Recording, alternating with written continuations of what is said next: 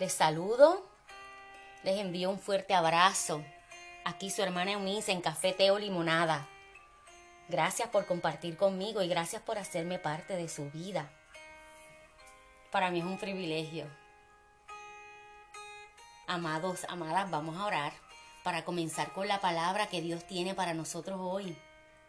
Palabra de vida, palabra de restauración, de fortaleza y de ánimo. En el nombre de Jesús. Gloria a Dios. Padre, te damos gloria, te damos honra, te alabamos y te bendecimos.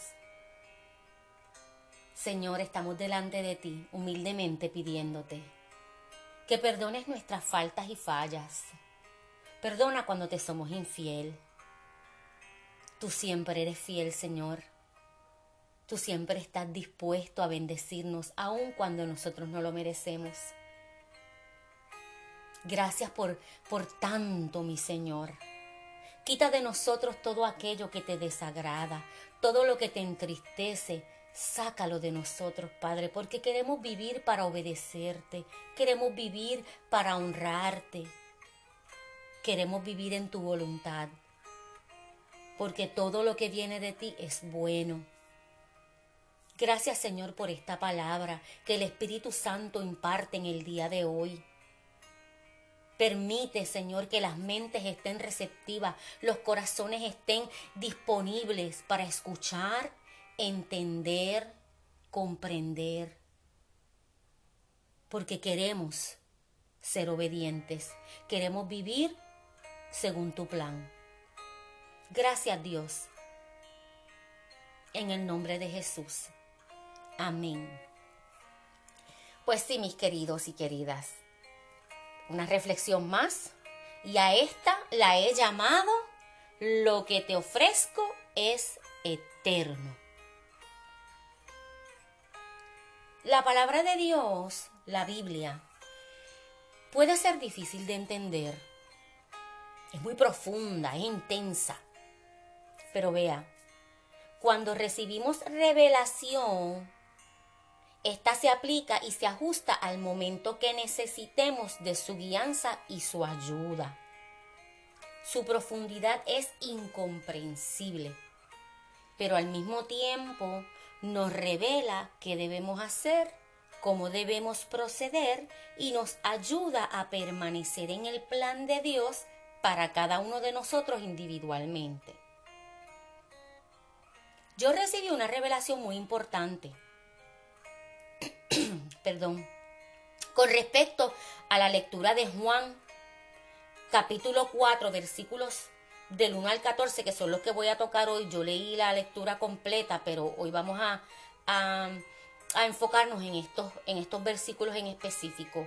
Y, la, y quiero compartir esta revelación porque sé que en el momento que usted la necesite, la va a tener a la mano, ya la va a tener ahí disponible. Esta es una herramienta muy importante para levantarnos el ánimo.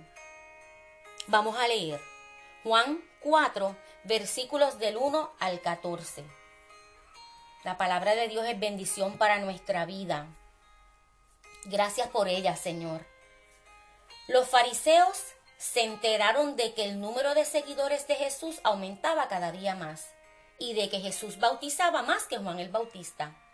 Cuando Jesús se dio cuenta de que los fariseos se habían enterado de eso, salió de la región de Judea y regresó a Galilea.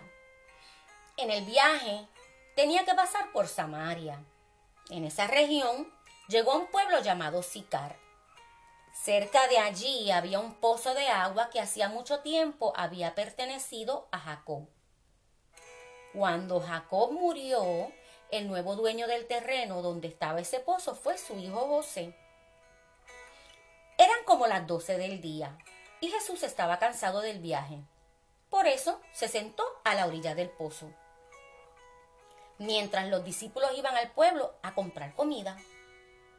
En eso, una mujer de Samaria llegó a sacar agua del pozo. Jesús le dijo a la mujer, dame un poco de agua. Como los judíos no se llevan bien con los de Samaria, la mujer le preguntó, pero si usted es judío, ¿cómo es que me pide agua a mí que soy samaritana? Jesús le respondió, Tú no sabes lo que Dios quiere darte. Y tampoco sabes quién soy yo.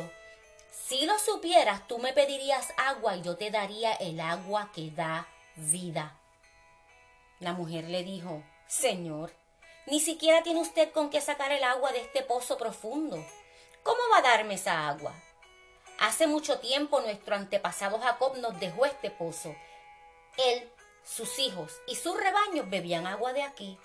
¿Acaso es usted más importante que Jacob? Jesús le contestó, Cualquiera que bebe del agua de este pozo vuelve a tener sed, pero el que beba del agua que yo doy nunca más tendrá sed, porque esa agua es como un manantial del que brota vida eterna. Aleluya. Porque esta agua es como un manantial del que brota vida eterna. Alabado sea Dios. Vamos al primer escenario. Un hombre, una mujer, solos hablando. Esta mujer había tenido específicamente seis hombres en su vida, lo dice la palabra. Ni hablar que ahora este hombre, ante los ojos de quienes la estuvieran mirando, ¿verdad?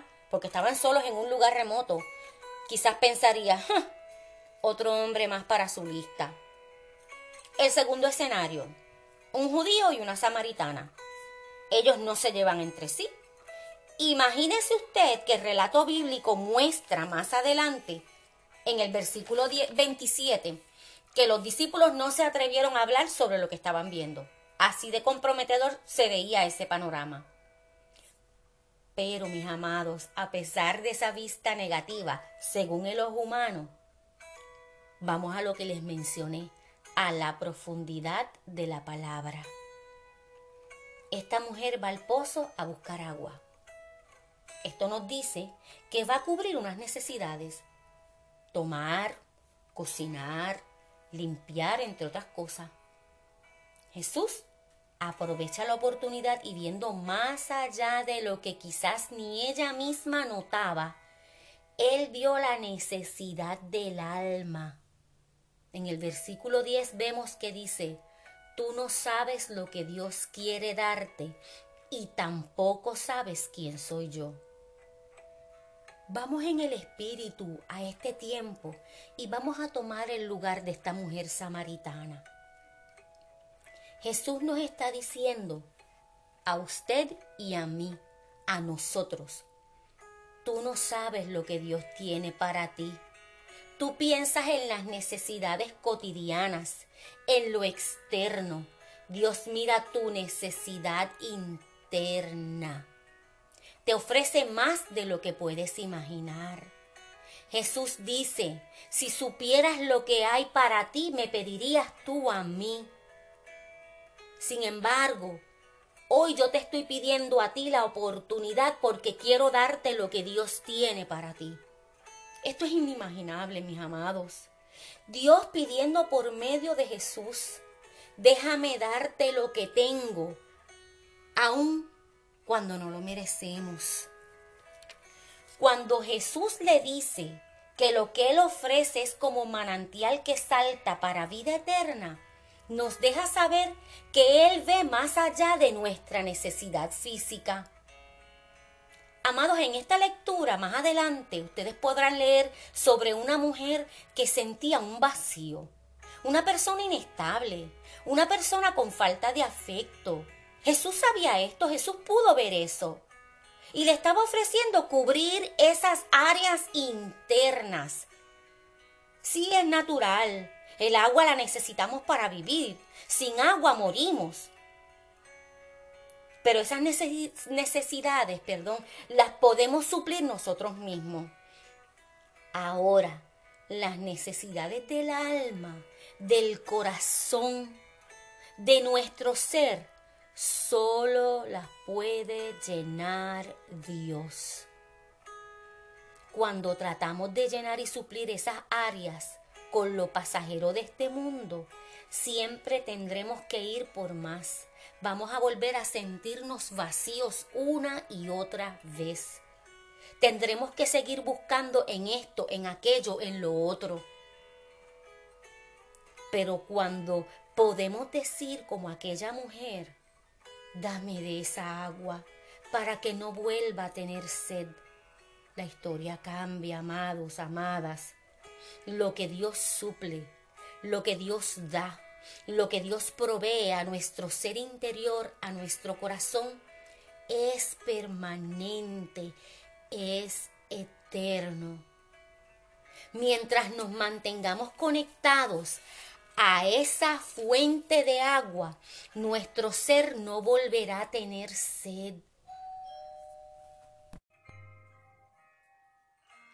Podremos encontrarnos viviendo momentos de dificultad, de dolor, de enfermedad, incluso de peligro.